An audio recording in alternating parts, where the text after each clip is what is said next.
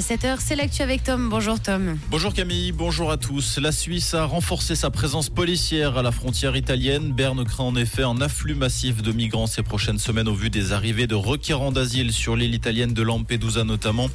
Des dizaines de douaniers alémaniques sont venus épauler leurs collègues tessinois. Dans le même temps, la France et l'Autriche ont également annoncé renforcer leur dispositif douanier à leurs frontières. La fête des vendanges a attiré plus de 300 000 visiteurs ces trois derniers jours à Neuchâtel. Pour cette 96e édition, Neuchâtel Xamax était l'invité d'honneur de la manifestation. Le club de football qui a participé au grand cortège du dernier jour, point d'orgue de la manifestation.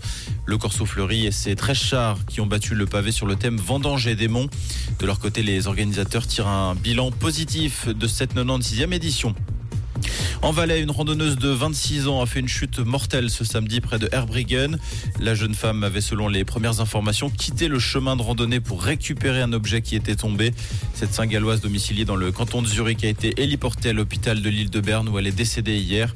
Une instruction a été ouverte.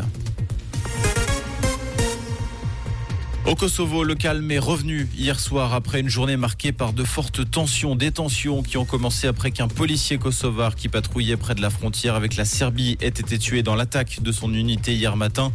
Plus de 30 hommes armés se sont ensuite retranchés dans un monastère encerclé par les forces de police. Des échanges de tirs ont eu lieu, trois assaillants ont été tués. Le Premier ministre du Kosovo a immédiatement fustigé une attaque criminelle et terroriste menée par la Serbie. À Hollywood, scénaristes et studios ont trouvé un accord de principe. Les deux parties auraient signé un accord qui pourrait marquer la fin du mouvement de grève qui a mis au ralenti toute l'industrie du cinéma depuis bientôt cinq mois. Pour rappel, leurs revendications concernaient une meilleure rémunération, de meilleures récompenses pour la création d'émissions à succès et une protection face à l'intelligence artificielle. Belle victoire signée Yverdon Sport pour sa première à la maison. Les Yverdonois se sont imposés 3-2 face au FC Ball au stade municipal. Les réalisations sont signées Varol Tassar, Igor Lisiero et Ayem Mayous. Au classement, Yverdon pointe à la sixième place avant un déplacement sur la pelouse du stade Lozanouchi, bon dernier de Super League. Comprendre ce qui se passe en Suisse romande et dans le monde, c'est aussi sur Rouge. Rouge